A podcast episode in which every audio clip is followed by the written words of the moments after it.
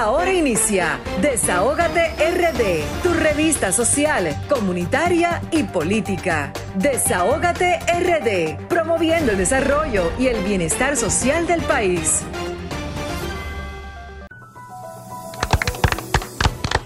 Muy buenas tardes, República Dominicana. Muy buenas tardes a nuestra gente de aquí, de allá, de la diáspora, señores. Un sábado cargado de muchas informaciones, de mucha alegría, donde tendremos a invitados súper especiales.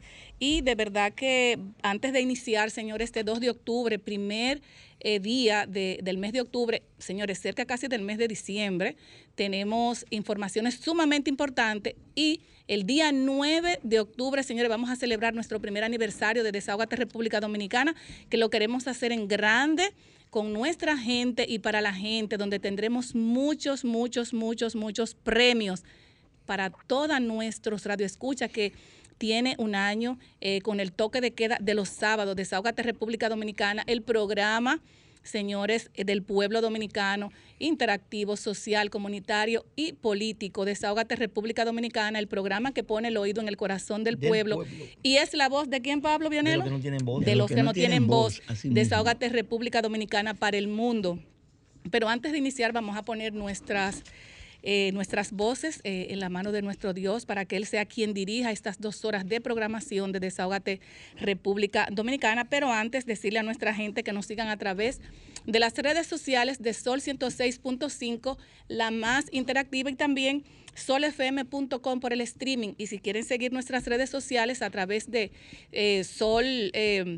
Desahogate República Dominicana, YouTube y también seguirnos en nuestras redes sociales, RD Desahógate en Twitter, Facebook e, e, Instagram. Señores, miren, me voy a echar un poquito para atrás.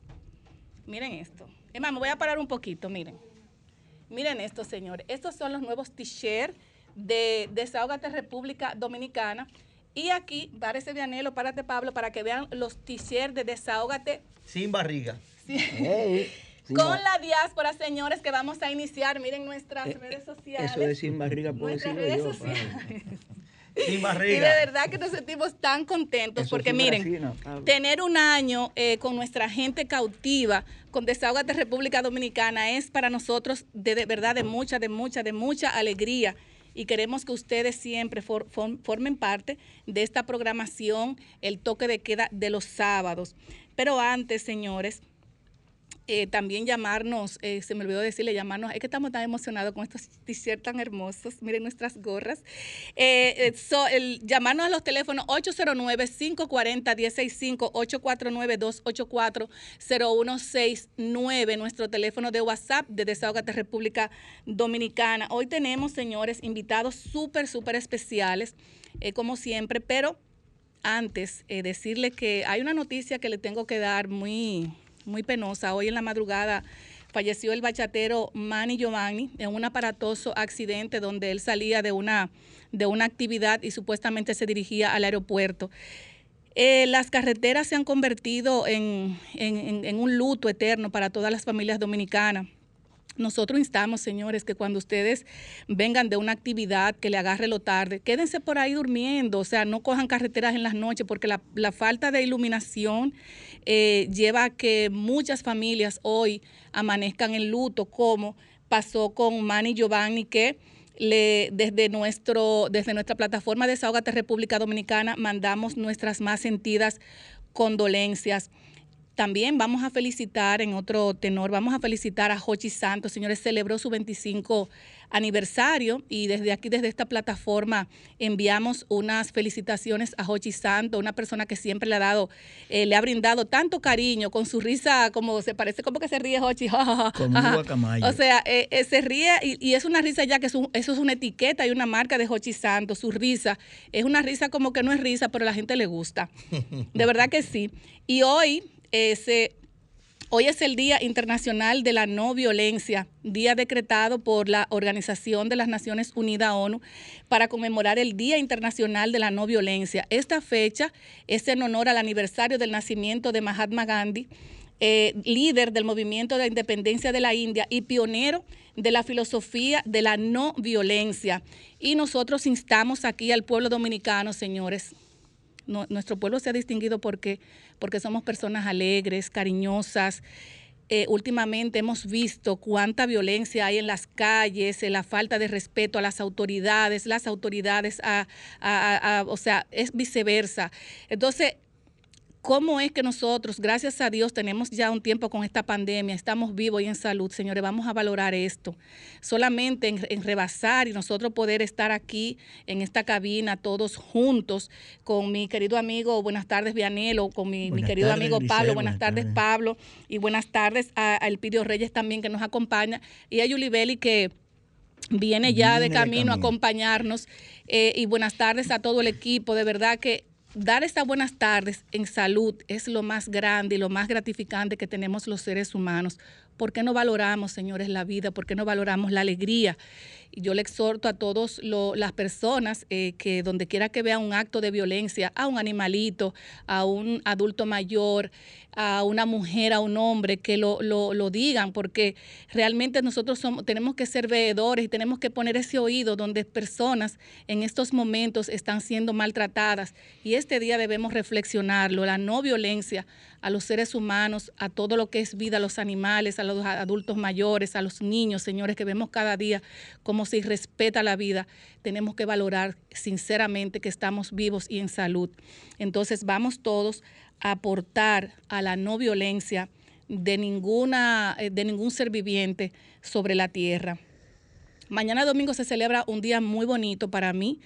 Eh, bueno, digo para mí porque he tenido la oportunidad de realizar muchas labores sociales con los odontólogos y las odontólogas. Y quise traer este día para felicitar a cada uno de esos hombres y mujeres, señores, que hacen una labor extraordinaria, eh, cambian, vidas tanto en los hospitales, en sus clínicas privadas.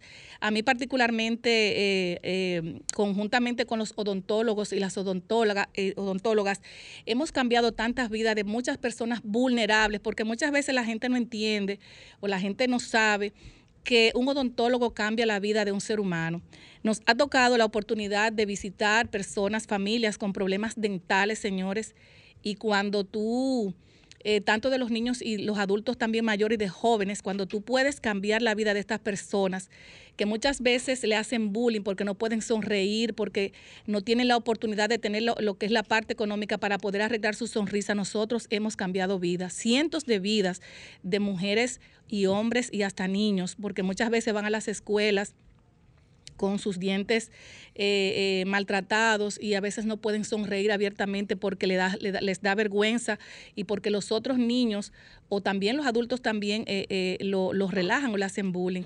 Y de verdad que mi, mi respeto y mi cariño para esos odontólogos y odontólogas y más a los que siempre están motivando esa labor social que sacan de su tiempo sábado domingo para hacer labores sociales con nosotros desde nuestra plataforma social comunitaria.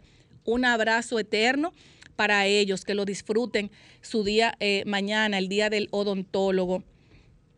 También hoy le doy las gracias al al defensor del pueblo porque nos invitaron a una reunión el jueves pasado junto con el senador Franklin Rodríguez, que tiene un proyecto de ley que regula la lengua de señas en República Dominicana. Yo me incluyo a una ley por la inclusión donde nosotros eh, a través del Instituto de Formación de Intérpretes de Lenguas de Señas siempre le hemos dado eh, cabida a, las personas que tienen esa discapacidad eh, porque eh, cada vez que tú tienes una persona con esta discapacidad, valga la redundancia, es más pobreza, más vulnerabilidad, violaciones eh, a los niños y niñas, que son casos que muchas veces se quedan eh, en el olvido porque no se pueden comunicar. Y de verdad que junto al defensor del pueblo y una comisión sostuvimos esa gran, esa gran reunión que para mí fue sumamente importante porque de ahí se van a desprender cosas interesantísimas para la comunidad sorda que yo digo que todo dominicano y dominicana tiene que eh, eh, aunar esfuerzos, señor, y donde quiera que vean una problemática social, también unirse para que la, digan y se pueda resolver en su momento.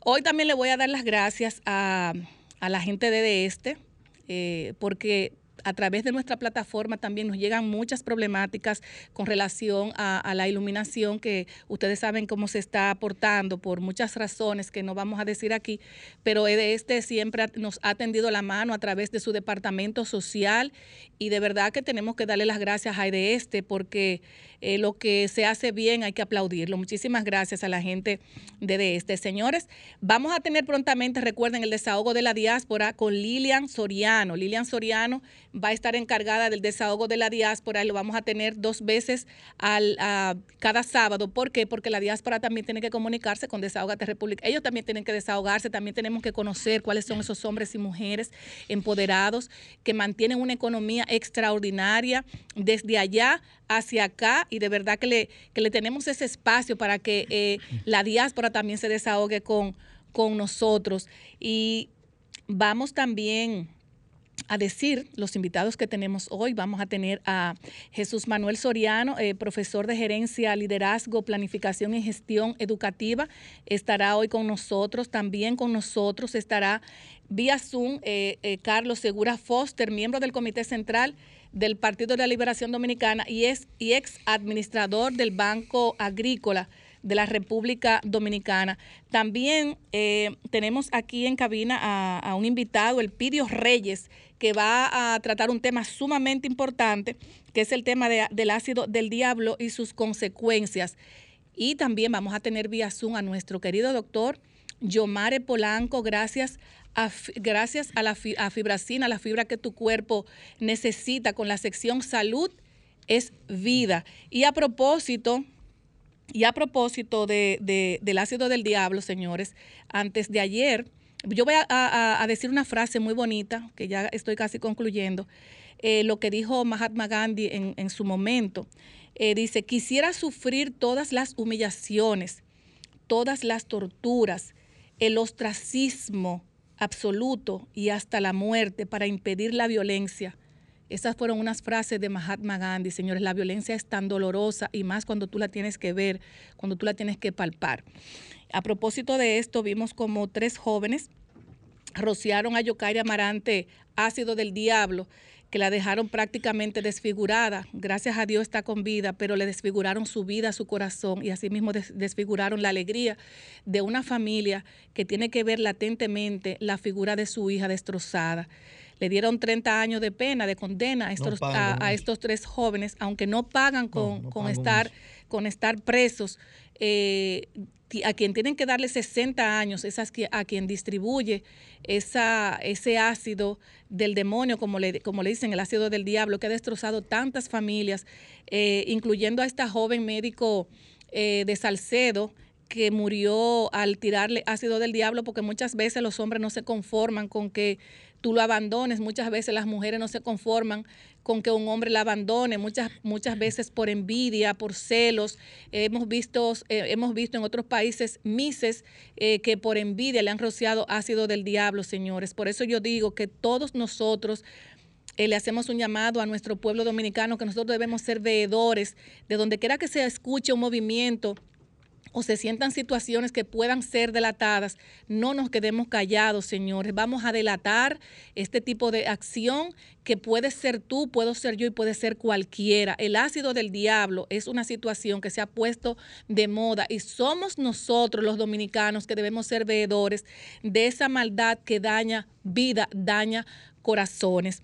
Ahora voy a continuar con mi compañero Vianelo Perdomo. Adelante, Vianelo. Gracias, Grisel. Buenas tardes. Buenas tardes, Pablo. Saludos, profesor. Buenas tardes, Elpidio. Y a Yulibeli que viene de camino hacia acá. Está metiendo tapones. Bueno, señores, este, ya el Partido de la Liberación Dominicana tiene tres aspirantes oficiales a la candidatura presidencial. La última fue la doctora Margarita Cedeño. Doña Margot. Y lo que nos sorprende de este lanzamiento, hay una cosa que nos gusta de cara al, al 2024. Y es que aparentemente vamos a tener candidatos presidenciales muy decentes.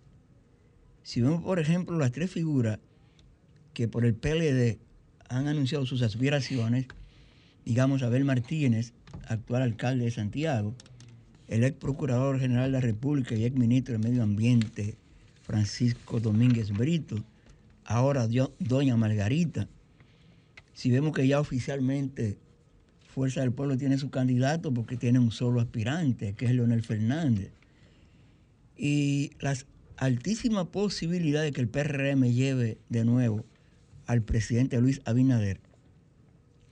Desde cualquier punto de vista que lo veamos, independientemente de las diferencias ideológicas y políticas partidarias que podamos tener con cualquiera de los cinco o no, la verdad que son personas extremadamente decentes, lo que apunta a que la campaña electoral del 24 va a ser una campaña electoral marcada por la decencia.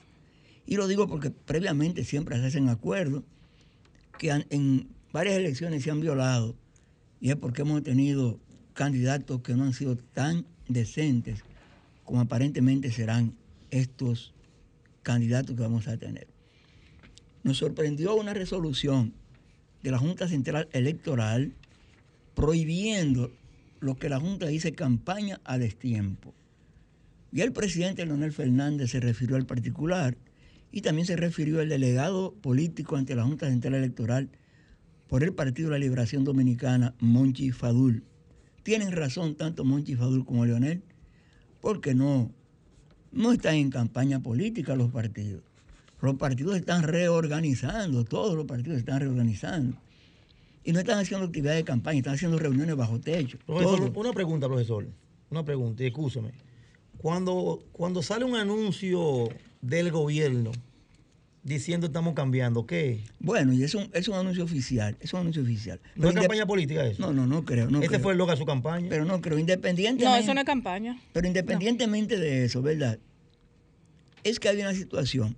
La Junta Central Electoral enarbola varios artículos de la ley de partidos y varios artículos del régimen electoral. Pero la ley madre, la Constitución de la República, nos dice que hay libertad de culto, que hay libertad de pensamiento, que hay libertad de reuniones. Los aspirantes presidenciales que han salido hasta ahora, vamos a decir Leonel Fernández, vamos a decir eh, Domínguez Brito, vamos a decir Abel, ahora Margarita, y siquiera vamos a sumar al secretario general del Partido de la Liberación Dominicana, que está haciendo una serie de reuniones. Ninguno está en campaña, porque son reuniones, asambleas, dicen algunos, bajo techo. Y si usted está bajo techo, pues entonces usted no está violando nada. Por nosotros tuvimos una reunión anoche, que había unas 40 personas primero y después 9 personas, con el alcalde de Santo Domingo Este. Y ahí no estábamos en campaña. Número uno El fue problema una oficina, Vianelo, que quien Y destapó- número dos fue un salón. quien sacudió el asunto fue y Margarita. estamos bajo techo. Vianelo. Bajo techo estamos. Bueno, con Margarita se, va se puede dar un fenómeno extraño. Si finalmente doña Margot gana la candidatura del PLD, por primera vez yo creo que en el mundo vamos a tener enfrentados a dos esposos o a dos ex esposos o a los padres de una bebé como candidatos de dos, de dos partidos diferentes. Vamos a ver lo que va a pasar. Pero yo les reitero aquí a, a mi compañero de panel y a los radioescuchas. Particularmente entiendo que ninguno de los aspirantes que se están reuniendo están en campaña electoral porque lo hacen bajo techo, en un régimen democrático, que la constitución dice que hay libertad de reuniones, que hay libertad de culto y que hay libertad de expresión. Compañeros, un millón de millones. ¿Cuánto es? Un billón. Un billón. Eh, Jochi Vicente, ministro de Hacienda, y José Río Presbot, director general de presupuesto, visitaron al presidente de la Cámara de Diputados para entregar el presupuesto nacional y ley de gasto público 2022, que tiene un billón, un billón, ¿verdad? Y una cosita. 155 millones 565 mil 300 pesos dominicanos. Eso es mucho dinero. Pero lo que me preocupa particularmente es, no, el presupuesto no establece muy claro de dónde van a salir esos dineros. Y mi temor es, como está la situación de la pandemia en República Dominicana y el mundo, es que parece que nos vamos a ver, nos vamos a ver en la necesidad de seguir buscando préstamos o de, o de acelerar la reforma fiscal para poder buscar esos dineros. Me extraña que en el presupuesto los ministerios de Hacienda, Salud Pública, Deportes, Obra Obra, Pública. Pública, Industria y Comercio, Turismo, 12 la Mujer, ahí. Cultura, Juventud, Medio Ambiente y Educación Superior 12 ministerios. tienen sus presupuestos recortados en relación a lo que fue el presupuesto 2021 y lo que será el del 2022. Dice Jochi Vicente, el ministro de Hacienda, solo, solo justificó el de salud pública. Él dice que lo que pasa es que ya no hay que incluir partidas para comprar vacunas porque ya tenemos compradas todas las vacunas que necesitamos. Pero el presupuesto plantea un déficit de, un 3.0 de la, del Producto Interno Bruto para el 2022. Y anuncian, y anuncian, como una medida positiva, que los guardias y los policías van a tener un aumento salarial de un 40%. 40%. Que esperemos que sea real. Vamos, vamos a ver qué pasa, vamos a ver qué va a pasar. Vamos a ver cómo ellos van a manejar eso de la aplicación de ese presupuesto. Si yo tengo en la mano lo que yo defino como una paradoja mundial. Los países ricos, ¿verdad? Mucho más ricos. Y los países como los nosotros, mucho más pobres. Esta semana, la CEPAL emitió un estudio económico donde la CEPAL establece en su, en su- el informe del 2021 se llama Estudio Económico de América Latina y el Caribe 2021, Dinámica Laboral y Políticas de Empleo para una recuperación sostenible más allá de la crisis de COVID-19. Ellos dicen que la región de América Latina y el Caribe ha tenido un crecimiento de un 5.9%, y, pero que va a haber una desaceleración en el 2022 estimada en 2.9. Ellos dicen que el crecimiento del 2021 se explica principalmente por una baja tasa de comparación luego de la contracción de 6.8 anotada en el 2020. Ellos dicen que existen importantes asimetrías entre los países desarrollados y las naciones, si a lo que acabamos de decir. Los países ricos, con muchísimo dinero, los países pobres, con poca divisa, con poco ingreso, con pocos recursos. O sea, que se sigue manifestando la desigualdad entre aquellos países y nuestros países. Muy, muy, pero muy lamentable. Señores, vamos a tener ya 10 años de la aprobación del, de la aprobación no, de la aplicación del 4% para el sistema educativo. No la aprobación, porque ya eso tenía como 20 años y se había aprobado. Y fue en el gobierno de Danilo Medina Sánchez cuando se comenzó a aplicar ese 4%.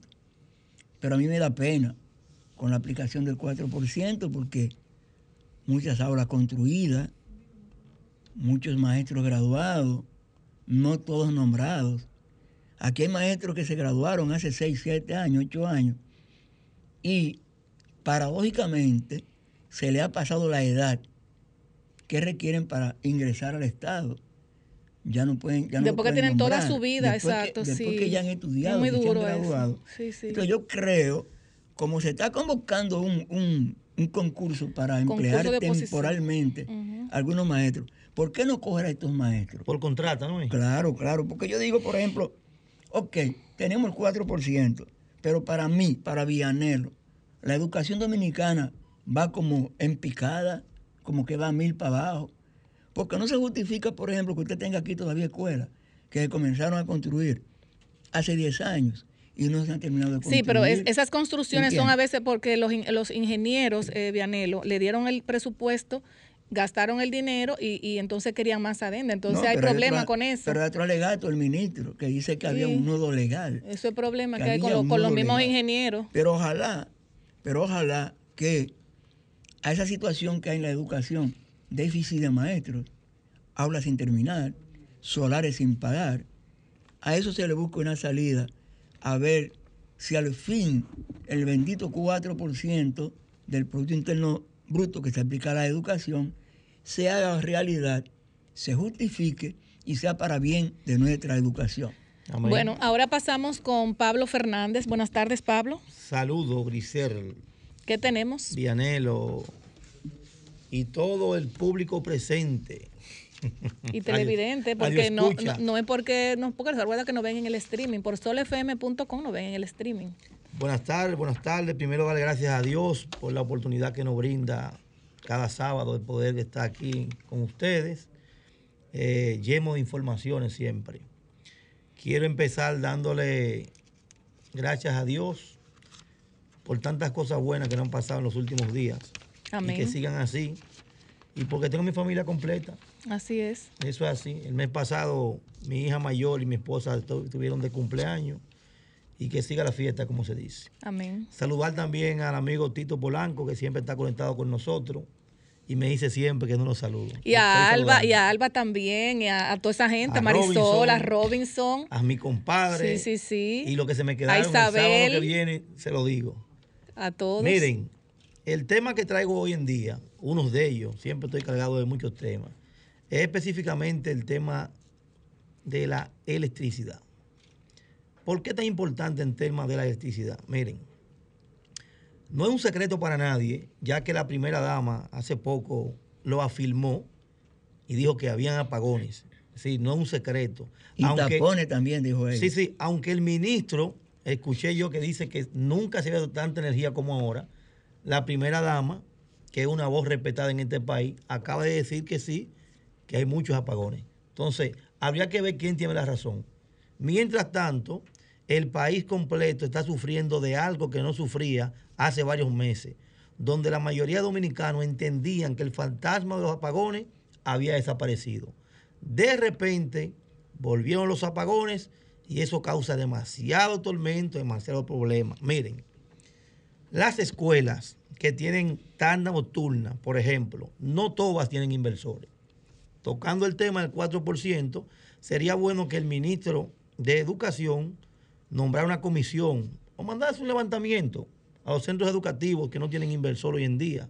Porque si los apagones van a seguir, como lo imaginamos, como estamos viendo, porque ahora están buscando culpables.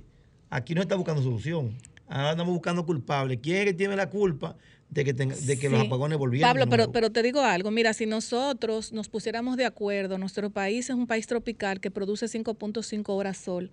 Aquí todas las escuelas de nuestro país deberían tener paneles solares. Deberían. No, deberían tener paneles solares y yo he hablado desde muchos años, he dicho esto, señores, 5 puntos de hora sol no la podemos desperdiciar. Bueno, pero eso no está en la cabeza de los expertos y de los técnicos hasta ahora. Perdón, Pablo. Oiga, además de lo que dice Grisel, señores, el que ha ido a los cocos de Enriquillo y ve Una belleza. esos molinos, eso, ese parque eólico que hay ahí, y usted camina de Jaina a la Romana por la orilla del Mar Caribe, y a usted mezcla ahí sol y aire, y usted instala un parque de paneles solares junto con un parque eólico, y eso va a ser una chulería. No, lo que pasa es, Vianelo, que No. por ejemplo, escúchame Pablo, la- la- lo, lo- el eo- lo eólico no funciona en todos los lados. Aquí, en, por ejemplo, en el casco y a nivel prácticamente nacional funcionan los paneles solares. Es más barata la eólica, pero el panel solar es que da los resultados 24 horas. Y eso en las escuelas se puede hacer perfectamente Claro en el que sí. Y hay espacio para eso. Es querer hacerlo. Y el dinero está para eso.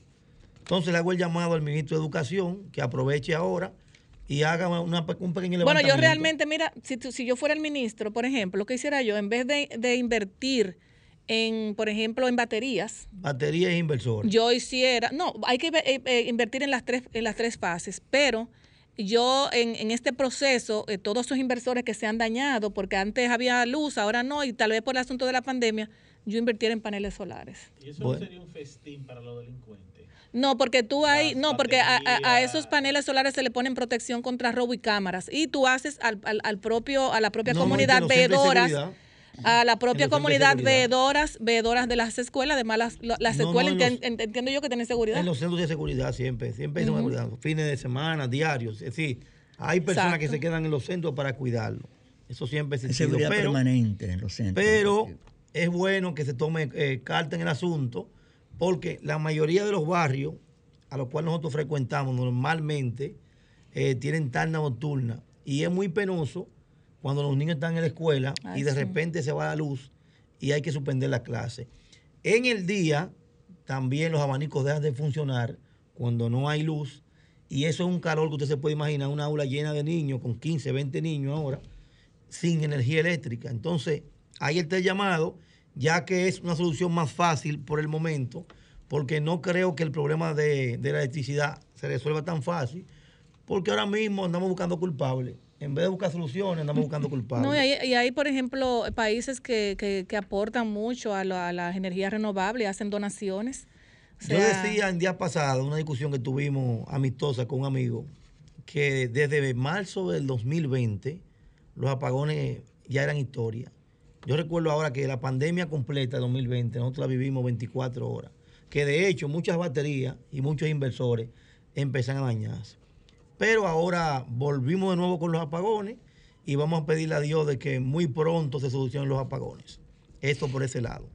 Por otra parte, es muy penoso también ver que la misma primera dama reconoce el problema del agua potable, el problema de los apagones. Pero la esperanza que nos dan es que están trabajando en eso. Yo espero que sí, que trabajen en eso, porque precisamente antes de ser gobierno tenían planes para solucionar todos los problemas. Ahora que son gobierno es que están haciendo los planes por lo que vemos. Es penoso eso, vender un discurso de que tenían un plan de gobierno para eliminar todo ese tipo de inconvenientes y para buscar soluciones a todos esos problemas y de repente admitir que no fue así, que no se prepararon para eso, que nunca hubo una, una planificación para eso y que ahora estamos aprendiendo juntos a chuchazo. Eso es lo que está pasando. Sí, Eso es pero lo que eh, está también pasando. hay un problema también, Pablo, que es con Punta Catalina. Punta Catalina eh, eh, no, no tiene carbón.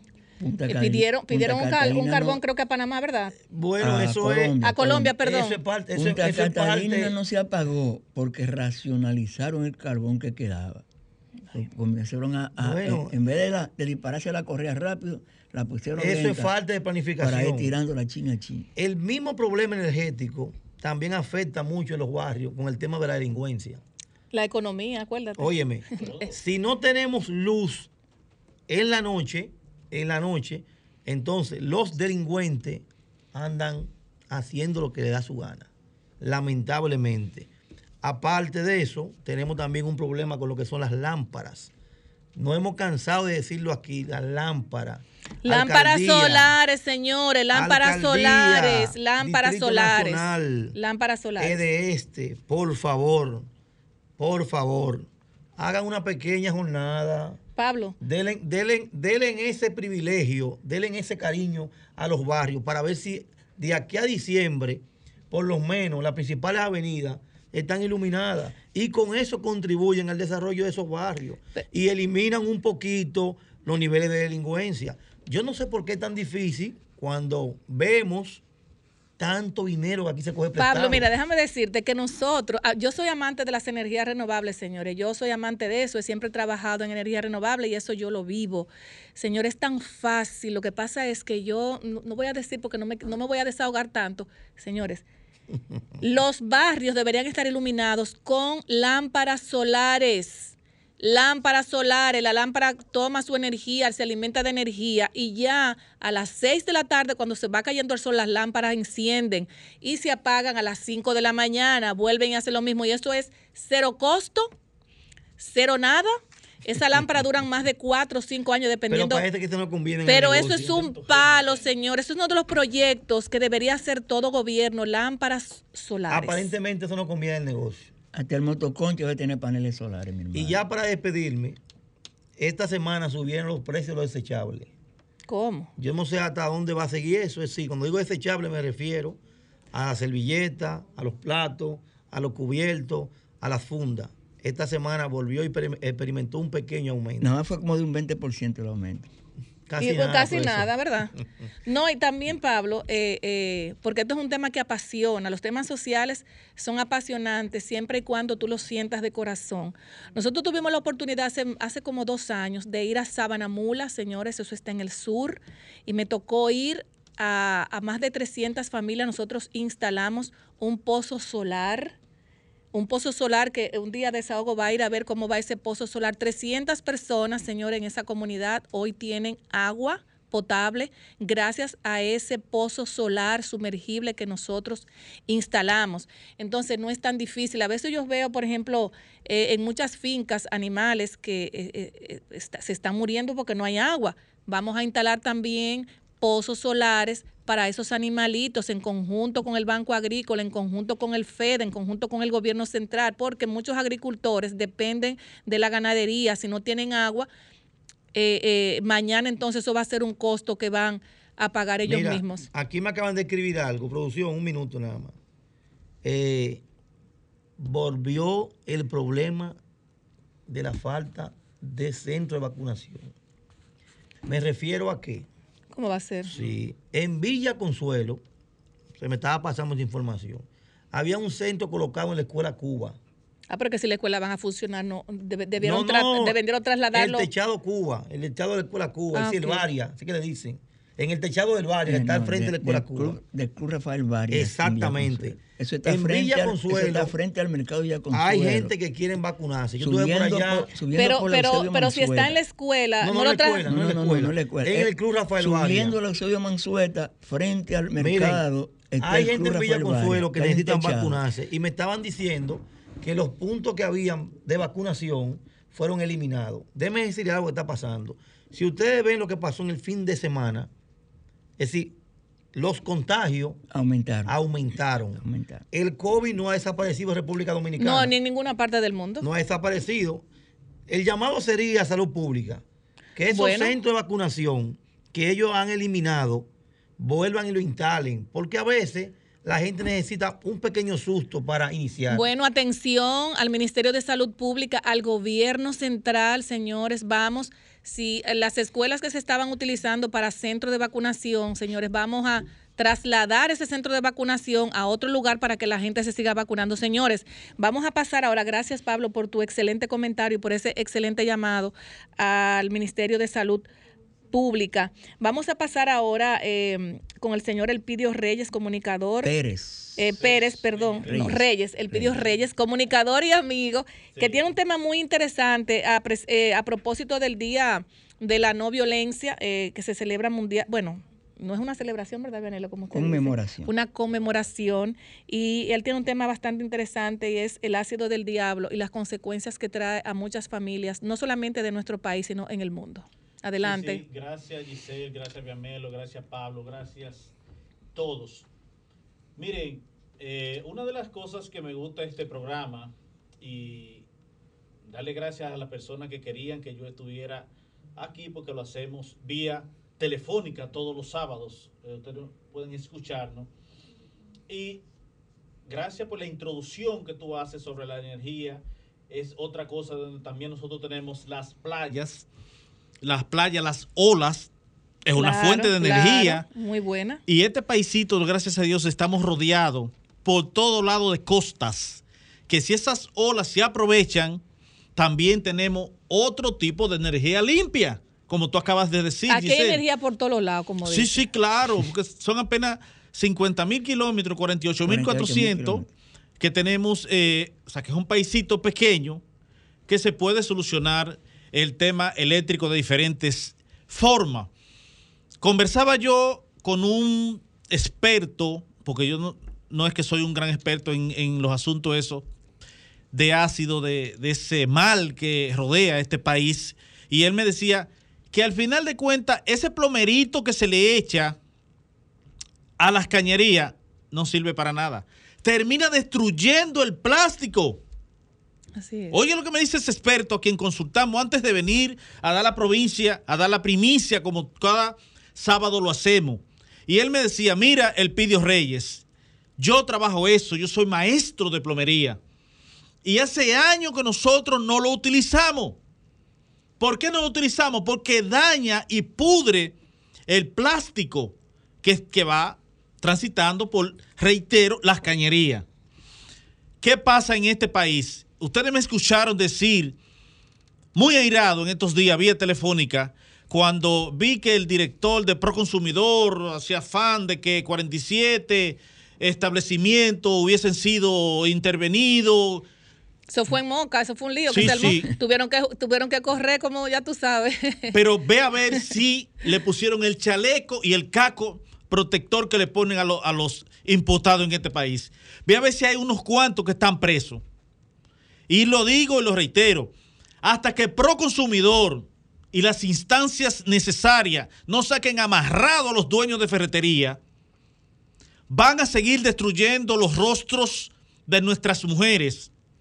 Hombres que se creen propietarios de las mujeres, que son propiedad de ellos. No, eso no es así. Y lo reitero, miren, Pero, licenciado, pero Sí. es más fácil ir donde lo fabrican, es decir, no a la fretería, sino quien le vende a la fretería.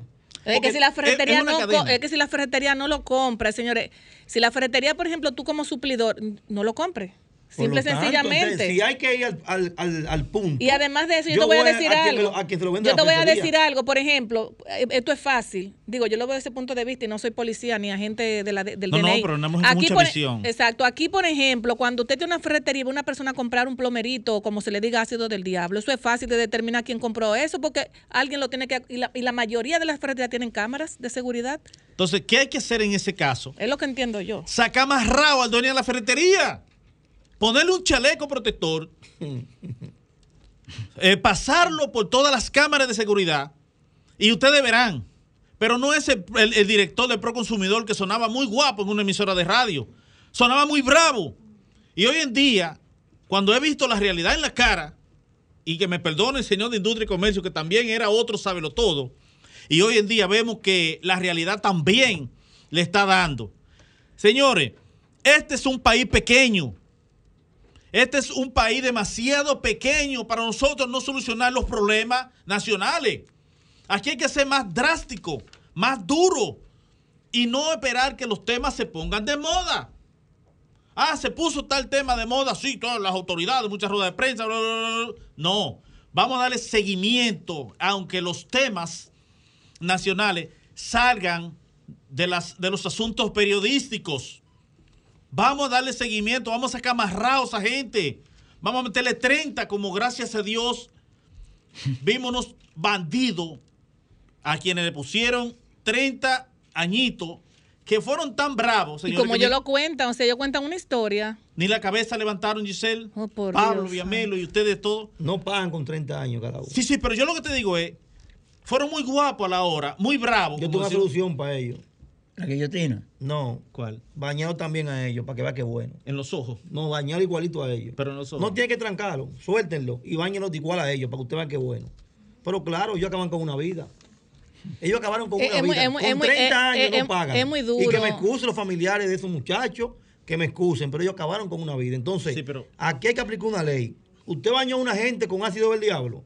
Póngalo en el Parque Independencia y también rocele usted ahí. Mira, para mira. que ustedes vean que No, nadie... tampoco, tampoco Esa- nosotros no, no, no- no podemos acá. motivar la violencia, Ojo, precisamente, no, no, no, no, Dios mío. precisamente el día de la Ojo, no violencia. No podemos motivar eso. Eso No, no, no, no. es un crimen. Pero Esa se sabe que sí. Óyeme, Sí. esa Eh, muchacha... para eso están las autoridades. Esa muchacha es valiente, esa muchacha hay que, hay que reconocerla y ayudarla con todo lo que, lo, que, lo que sea posible. Porque tú ves a esa muchacha hablando ante la cámara, Mira. Eh, como ella Dios, habla, como Dios. se expresa, así, tratando de hacer su vida. Y esos tres angelitos, por un disparate, porque eso fue un disparate, le dañan la vida a ella. 30 años el 15 de Asua. Sí, pero ¿qué tú- eso es, qué tú Eso crees? es un cachú. Ahí lo van a arreglar Pablo. ellos, no te apures, Pablo. Señores, miren, 30 años en uno de los cementerios de hombres vivos que viven en- que, que- que tenemos en este país, donde se de- donde se te, se te detiene la vida, en un país de mucha violencia, donde la gente no le importa. Claro, después que están allí, dicen, Dios mío, ¿qué hice? Ajá, ¿Qué hiciste? ¿Por qué no lo pensaste antes? Y los jueces de este país deben de seguir drástico. Deben de seguir muy drástico. Y este programa, que si me gusta, una de las cosas que más me gusta de este programa, Giselle, tú como directora, es que le damos mucho seguimiento a los casos sociales, a los temas sociales. Y seguimos trabajando en eso, porque este país hay que mejorarlo. Aquí hay mucha gente distorsionada, con mente enferma. Ay, sí. Porque, reitero, este país es pequeño. Y se conoce todo el mundo. La eh, solución para lo que andan jodiendo con el ácido, ¿saben cuál es? Báñenlo con ellos mismos. Bueno, señores, nos vamos a una pausa comercial. Somos Desahógate RD, promoviendo el desarrollo y el bienestar social de la República Dominicana. Bueno, señores, ya en, en, el Zoom tenemos a Jesús Manuel Soriano, profesor de gerencia liderazgo, planificación y gestión educativa. Eh, y con él estaremos conversando de un tema muy importante en el país, que es el concurso de oposición docente. Em, Ahí fue que se quemaron todos. Docentes 2021 que reivindica la normativa 09-2015. Tiene una maestría en gestión educativa de la Universidad Católica de Santo Domingo, coordinador de terreno, proyecto de apoyo de la digitalización UNAPEC, PNUD. ¿Cómo va eh, Sí, claro. Exdirector regional número 17 Monteplata, el Ministerio de Educación, exdirector Politécnico eh, Ciudad del Conocimiento Monteplata. Oh, pero venga, que este hombre. Ese jovencito. Ese jovencito. No, no, no, o sea que ese jovencito, ese jovencito que tuve ahí nos va a hablar de un tema muy importante. Frécome. Muy importante, el concurso de oposición docente 2021. Buenas tardes, José Manuel, bienvenido a este programa de Desahogate República Dominicana. No se escucha. Buenas el micrófono. El micrófono está apagado, préndelo. Prende el micrófono. Sí, está encendido. Ahora sí. Ahora sí. Excelente. Buenas tardes, Grisel, y buenas tardes a todos los demás miembros del equipo. Eh, gracias eh, por invitarme y, por supuesto, buenas tardes a toda la audiencia de ustedes, los que los ven y que los, los que los escuchan en el país y fuera del país. Eh, José Manuel, hay, Jesús Manuel, perdón. Hay un tema muy importante que precisamente eh, es el tema que nos traes hoy, que es el concurso de oposición docente y hemos visto todas las problemáticas que ha surtido el, examen que hace unos días vimos que circuló en las redes sociales, que se hizo, se hizo viral. No, se quemó todo el mundo. ¿Qué pasó ahí? Se hizo viral. Realmente necesitamos que tú nos aclares qué es lo que está pasando. Incluso Vianelo estuvo hablando eh, ahorita de eh, con relación a, lo que está pasando con, los docentes, con los profesores. O sea, hay como muchos problemas, hay una telaraña. ¿Qué es lo que está pasando realmente? Bueno, voy a empezar eh, comentándoles que el concurso de oposición docente es el mecanismo institucional y legal para el ingreso a la carrera docente. La carrera docente es una carrera administrativa especial dentro del régimen eh, legal de la República Dominicana. Entonces, para ingresar a esa carrera, según la ley de educación 6697 y según el estatuto docente, que es un decreto del año 2003, pues el, requerimiento es que el ingreso ocurra a través de un concurso de oposición. Los concursos de oposición no son nuevos, de hecho empezamos en el año 2006 a tener concursos de oposición, es un proceso que se fue perfeccionando, ya luego en el año 2014 inició la, después del pacto educativo, pues se consolidó y ya no hay otro medio de ingreso a la carrera docente después del año 2014 que no sea el concurso de oposición. Eso fue bien definido por el pacto. Y han habido concursos de oposición permanentemente, pero en los últimos concursos el número de docentes que ha promovido ha ido bajando significativamente hasta llegar eh, al nivel en el que estamos. Bueno, en el año 2019 concursaron más, casi 50 mil docentes y apenas promovieron eh, 7 mil y tantos, casi 8 mil. ¿Cómo? ¿De 50 mil? Sí, eso fue en el 2019. ¿De 50 mil solo? Eh, casi 8 mil. 7.800. Las universidades están zancochando profesionales. Mira, ahí, ahí vamos con el tema. Por ejemplo, recientemente el Ministerio de Educación apenas logró hacer una evaluación, la evaluación de un día. y hubo luego que detener el proceso por problemas técnicos. y un día, Jesús Manuel, y un día, un día da para tanto. No, ese día se evaluaron 11.000 docentes a nivel nacional de la primera prueba, de la primera, del primer examen. Y apenas lograron promover esa prueba 528. De 11.000. 528 de 11.000. Entonces, surge este planteamiento que hace el compañero, el amigo. ¿Será que las universidades están zancochando? ¿Será que las universidades no están logrando hacer lo que tienen que hacer? ¿Qué es lo que está pasando? Estamos hablando de que 79 mil personas se inscribieron para, postularon para ser docentes en, este, en esta ocasión, para unas 19 mil plazas posibles. O sea, hay muchísima gente que ha egresado de las universidades que tiene deseos de ingresar como docente, pero entonces cuando se evalúan no logran los resultados. Pero, pero hay, hay una, hay una, hay como un tranque, porque ahora mismo estamos falto de maestros, de profesores, de docentes, y entonces tenemos muchas personas que, que no, que no han pasado la, la, la, como, como quien dice, la materia, la evaluación. O sea, e, eso son de las cosas que no, nos, no yo no, no entiendo. Vamos a hacerlo, vamos a hacerlo más, más llano. Más llano, vamos a hacerlo. para que, para que la gente de mi barrio te entienda. sí, para que te entienda. Miren, hay dos elementos ahí, hay dos elementos ahí. Miren, primero, eh, es una prueba estandarizada que tiene eh, mucho rigor, porque esta prueba eh, se aparece a nuestra expectativa, al currículum que tenemos, que es un currículum actualizado. Todo el sistema educativo ha, sido, ha ido actualizándose desde el año 2014. Okay. ¿Cuál es el problema serio que tenemos? El problema es que en el año 2015 aprobamos una normativa para lograr mejorar ese problema que ustedes están viendo y señalando, el de que nuestras universidades no estaban preparando a los docentes con las condiciones necesarias para que luego estos pudieran promover las evaluaciones, pero no a promover las evaluaciones, porque promover las evaluaciones es un medio. Para, no tenían ellos las competencias necesarias para satisfacer la necesidad que tenemos de docentes de calidad. Porque tienen que ser de calidad. Ustedes quieren que sus hijos reciban docencia de parte de un docente que esté altamente calificado y todos lo queremos. De hecho, todos los expertos están de acuerdo en que el tope de calidad de un sistema está dado por la calidad de sus docentes. Todo lo demás puede discutirse, pero el docente tiene que ser bueno.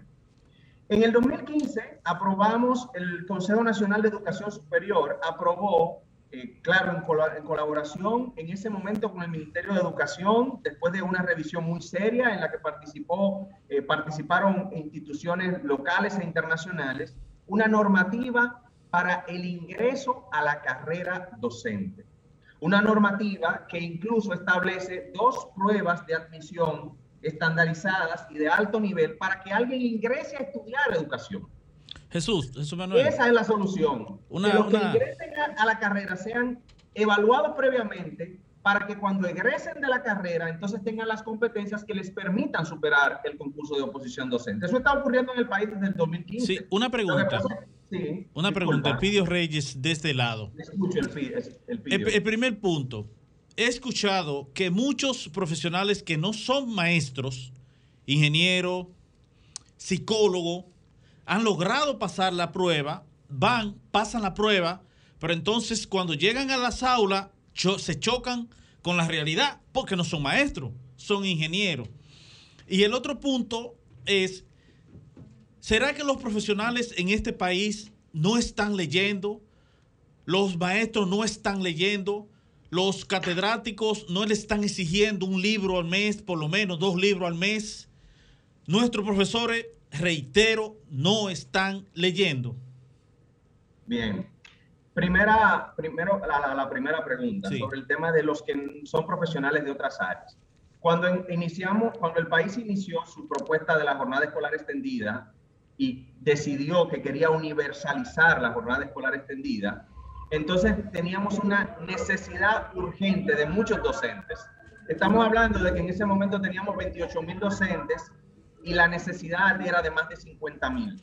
En ese momento, el Ministerio de Educación decidió que iba a permitir que concursaran para ser docentes a profesionales de cualquier área que tuvieran la intención de una vez fueran eh, reclutados en el Ministerio de Educación, entonces someterse a un proceso de capacitación y formación docente. Eso ocurrió en el año 2014 y volvió a ocurrir en el año 2016. Sin embargo, sin en ese momento, obviamente, como teníamos una necesidad tan grande, nuestra necesidad de docentes superaba la cantidad de docentes que teníamos graduados, las exigencias de ese concurso de oposición no eran las exigencias del concurso de oposición que estamos teniendo hoy día. Okay. Por tanto, la discusión sobre eso eh, viene por ahí. Y con respecto al otro Jesús Manuel, perdón, tú sabes que, eh, o sea, he visto el, el Ministerio de Educación a lo largo de todos sus años ha gastado un presupuestazo en preparación, o sea, hemos visto que todo el tiempo se ha gastado mucho, pero miles de millones, miles de millones. y yo no entiendo cuando te dan una prueba, entonces tú te quemas. Yo no entiendo eso. Mira, ahora mismo nosotros tenemos la primera camada de egresados del programa de formación docente que se ajusta a, lo, a las expectativas que se llama programa de formación de docentes de excelencia. Esos muchachos, ese grupo de, profesionales ingresó a estudiar educación en el año 2016 en muchas universidades. Es un programa sumamente exigente, los estudiantes tienen que ir todos los días, el 40% de los docentes incluso tienen que tener niveles de doctoral. Eh, eh, es un programa muy, muy, muy bueno en el que de verdad, además, bueno, para citarles un caso, para, para que tengan una idea de lo que el programa significa, eh, del año, según el informe del IDEC, en el, desde el año 2015 hasta el año 2019 se habían postulado para entrar a la carrera docente 105.257 personas. Y sin embargo, apenas habían podido entrar 5.000 a ese programa. Esos muchachos, cuando salgan de ahí, ya salieron, este año van a egresar más de 1.000. El año pasado ingresó el primer grupo de 370 que nos egresó el INTEC esos muchachos son los docentes del futuro. Esos son la, la apuesta a unos docentes que puedan promover estos concursos y que puedan lograr excelencia. Jesús, la, meta debe ser lograr más y Jesús, logremos tener lo que queremos. Jesús, Vianelo Perdomo de este lado. Oye, excelente ese planteamiento. Pero cuando tú vas a una escuela, como un ciudadano cualquiera, te paras en la ventana de un aula y tú vas a ver uno, dos o tres maestros impartiendo docencia. Y te lo digo porque vengo del sector educativo y eso da pena. Maestros que tienen dos, tres, cuatro maestrías y posgrado, cuando tú los oyes impartiendo, eso da sencillamente pena. Eso hay que corregirlo. Y eso ha, echado por la borda la normativa 09-2015, ha echado por la borda. Ha echado por la borda todo ese esfuerzo que se ha hecho para aplicar el 4%, para lograr el 4%. Eso lo está echando. Yo dije ahorita que la educación dominicana va en caída libre, lamentablemente. Así es. Eh, Jesús Manuel, nos queda ya, nos quedan dos minutos eh, para despedir. Quiero que tú nos conteste esta eh, pregunta a, a, a Vianelo, perdón, y extenderte luego una invitación para que venga a nuestra cabina a discutir este tema tan importante para el país. Bueno, eh, mi anhelo, transformar un sistema educativo es un proceso que cuesta mucho tiempo. De hecho, muchos estaban convencidos de que a la sociedad dominicana le costaba invertir en educación porque todos sabíamos, incluyendo la clase política, que los resultados no lo íbamos a ver ni en cinco años ni en diez años. Es un proceso que a todos los países que lo han logrado le ha costado mucho tiempo porque tenemos que preservar derechos, al mismo tiempo que tenemos que reestructurar procesos, tenemos que lograr eh, calidad en los procesos de supervisión, tenemos que lograr mejores sistemas de acompañamiento.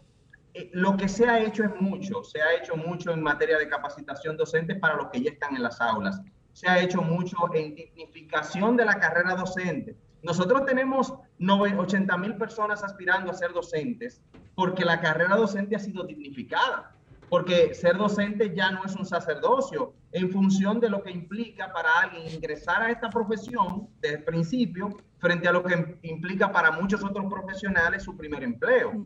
Entonces, se ha mejorado, eh, tenemos un currículum actualizado y moderno, tenemos mucha inversión en muchos renglones. por, eso, México, por eso México y Argentina nos va a costar años y tendremos que seguir esforzándonos. Pero, por eso, por eso Jesús, y la esperanza en que por eso Jesús, México y Argentina te sacaron los salarios de los maestros del presupuesto del 4%. Bueno, así es. Jesús Manuel, tenemos que despedir, que tenemos ya a nuestro próximo invi- invitado vía Zoom. De verdad, excelente tu exposición. y- Brillante, hermano, Y, brillante. abierta una invitación para que estés con nosotros en cabina. Muchísimas gracias, de verdad.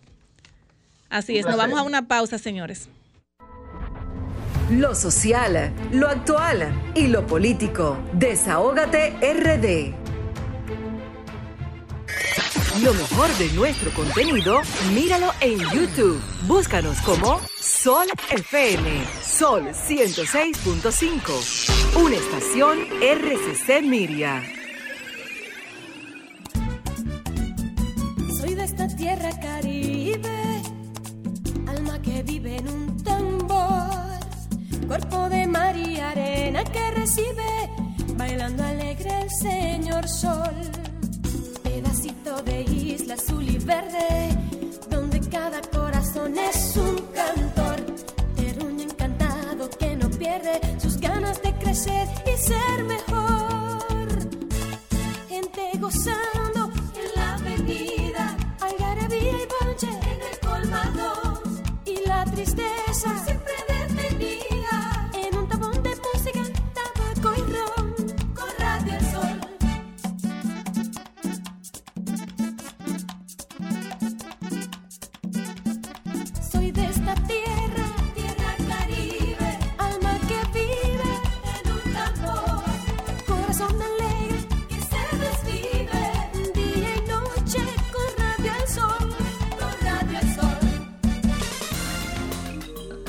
Somos Sol, la más interactiva en Puerto Plata y la costa norte. Sintonízanos en los 92.1. Somos Desahógate RD, promoviendo el desarrollo y el bienestar social de la República Dominicana.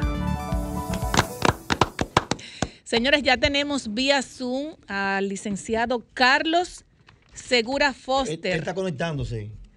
Se está, conectando. Se está conectando. Bueno, señores, este tema de- del Ministerio de, Profesor, de Educación preguntita. está fuerte. Entonces, ¿qué pasa con ese, ese montón de docentes que no llegan a, a pasar la prueba de... Yo le decía ahorita, compañero, fuera de cabina, que conozco más de 200 casos que se graduaron de licenciados, que tienen maestría, que tienen posgrado, Y no van trabajando. no están trabajando y se pasó la edad de entrar. Por lo menos en el sector público, Viamelo. Sí, se- Porque oye, en el sector privado, los colegios. Bueno, lo que pasa es que el sector público es el sector oficial. Los colegios son muy caprichosos al nombrar a una gente y el colegio te puede nombrar hasta uno que no es docente, Lo tú lo tenemos. nombrar como maestro y no hay problema. Óyeme, que son mucha gente que estudiaron y se prepararon. No, hay, gente- no, no, y hay, y personas que ha dado, eh, o sea, ha Eso- estado toda su vida. Eso amerita Eh, un trabajo sociológico que hay sí. que resolver. Entonces, después que yo me hago profesional, es licenciado. y no, licenciado pasa, no pasaste, ya tú sabes. Ay, mamacita. ¿Cómo va a ser? Te quedaste fuera. Pongo una escuelita, pongo una escuelita Pero es que cuando a un profesor se le queman tantos alumnos, a quien hay que revisar es al profesor. Entonces, si de 11 mil y pico pasan 528, bueno, ese es el Ministerio de Educación a quien hay que revisar. Es a todo el sistema. Cuando viene a ver porque hicieron el examen en inglés Es a todo el sistema. y solamente 500 saben inglés. No, no, lo que pasa es que es, es frustrante. No, miren, es frustrante, señores. Hay Pero personas, claro. hay personas que nacen con un don y es el don de la Profesor, enseñanza. el examen fue en inglés. yo le decía ahorita, no Eh, inglés. eh, Yo le No. decía Hermano, ahorita que, por ejemplo, por ejemplo, los países que han logrado el 5, el 6% del presupuesto del Producto Interno Bruto de Educación, Yo creo que han sacado los salarios sí. de ese porcentaje. O sea, mandan el salario a lo que es el Poder Ahora- Ejecutivo completo y toman el porcentaje de la educación para asuntos más fuertes. Pero él hablaba de, de un asunto de, de dignidad. Yo creo ah, eh, yo- eh, pero, sí. pero nosotros estamos aplicando el 4%, pero todo se ha ido en aula y sueldo. Eso iba a decir yo. Todo se ha ido en Porque aula yo y conozco sueldo. muchos profesores jóvenes, igual que el, que el entrevistado, que ganan un buen billete. Es decir, Sí, ha valido, No, y hay ha valido muchas, la pena y- mira, hay, mu- hay, muchas, hay muchas personas, o sea, después que salen de, de su bachillerato, que están estudiando eh, educación.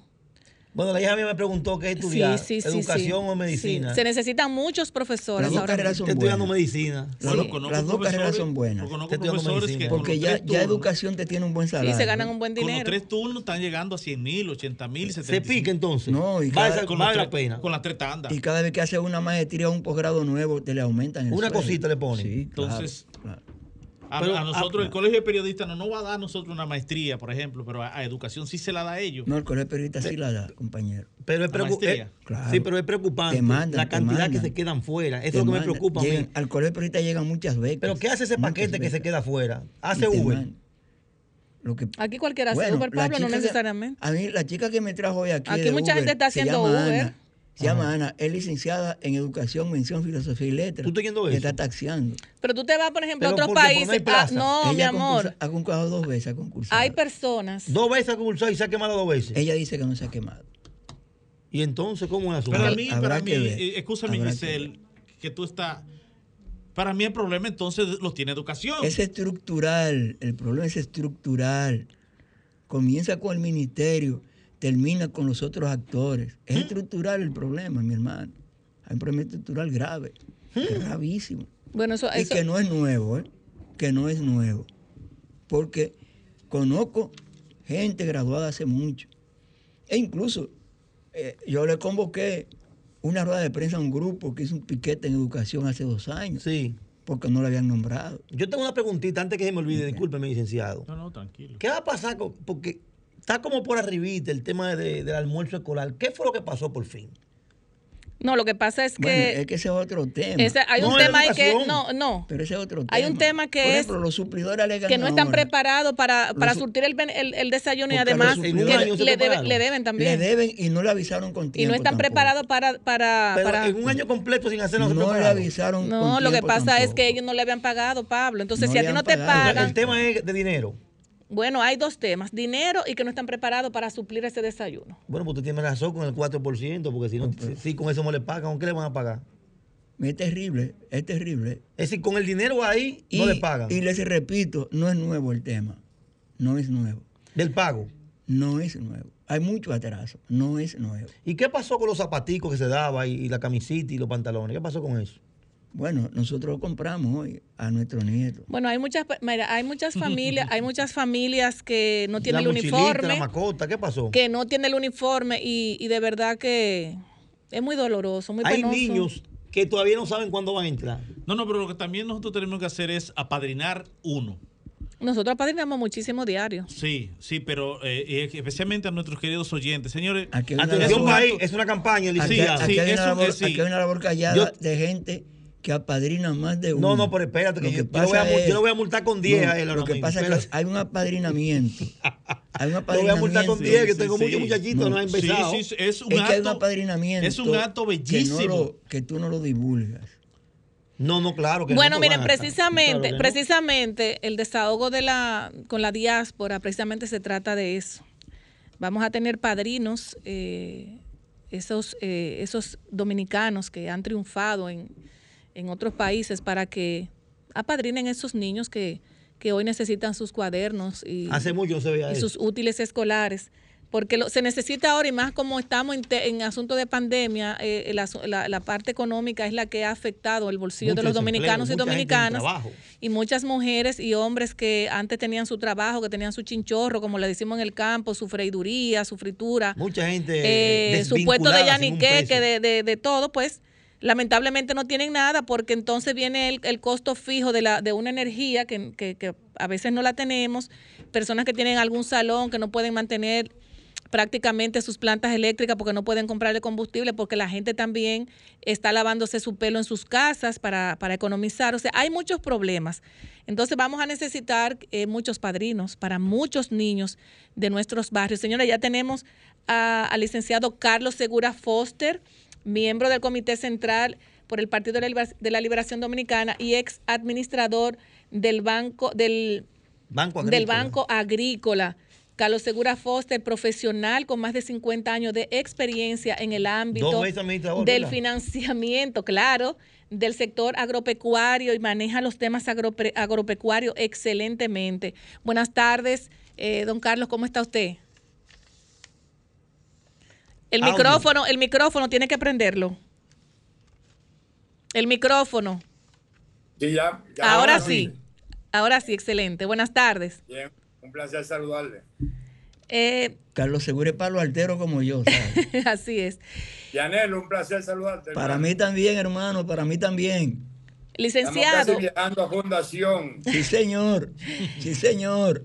licenciado, le tengo una pregunta y es que usted sabe que se ha discutido mucho el tema eh, donde el presidente Luis Abinader creó una comisión eh, para la adjudicación de los permisos de los permisos de las importaciones agrícolas y nos gustaría saber que usted le explique a nuestro radio escucha qué es un permiso de importación y por qué eh, el ministerio, eh, o sea, representando el, eh, por el Ministerio de Agricultura, donde se derogaron los decretos 505-99 del 24 de noviembre del 1999 y el decreto 569-12 del 11 de septiembre del año 2012. Entonces queremos, sa- queremos saber por qué tanto eh, ese- esa derogación de estos decretos cuando ya existían con otro que sustituye lo- los anteriores.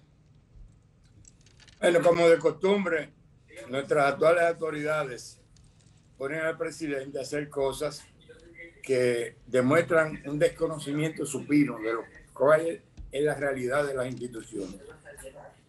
Nosotros le podemos anunciar una primicia. Adelante. Vamos, vamos a publicar la historia de la Bolsa de Valores y las veces que se han emitido decretos para que participe en subasta. El primer presidente que dispuso subastar productos a través de la Bolsa de Valores fue el honorable señor presidente de la República, Hipólito Mejía, en el año 2002. ¿Cuáles productos se subastaron en ese año? Todas las donaciones que recibía el país y que tenía la obligación de monetizarlos. El decreto emitido por el honorable presidente Leonel Fernández se refiere a los contingentes que se derivan del acuerdo de libre comercio conocido como DRCAT.